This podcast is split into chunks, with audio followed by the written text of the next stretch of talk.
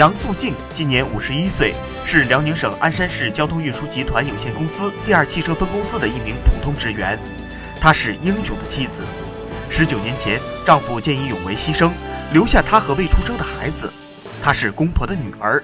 十九年间，她悉心照料患病公婆，帮他们走出失子之痛，安度晚年。她是女儿的超人。十九年来，她为爱坚守，抚养女儿成长成才。杨素静最大的遗憾就是女儿美美从来没有见过父亲。每当提及此事，杨素静的泪水就在眼眶里打转，但始终没有掉下来。二零一六年，杨素静荣登中国好人榜；二零一七年被评为第六届全国道德模范。她说：“最难的时候已经过去了，现在日子越过越透亮。”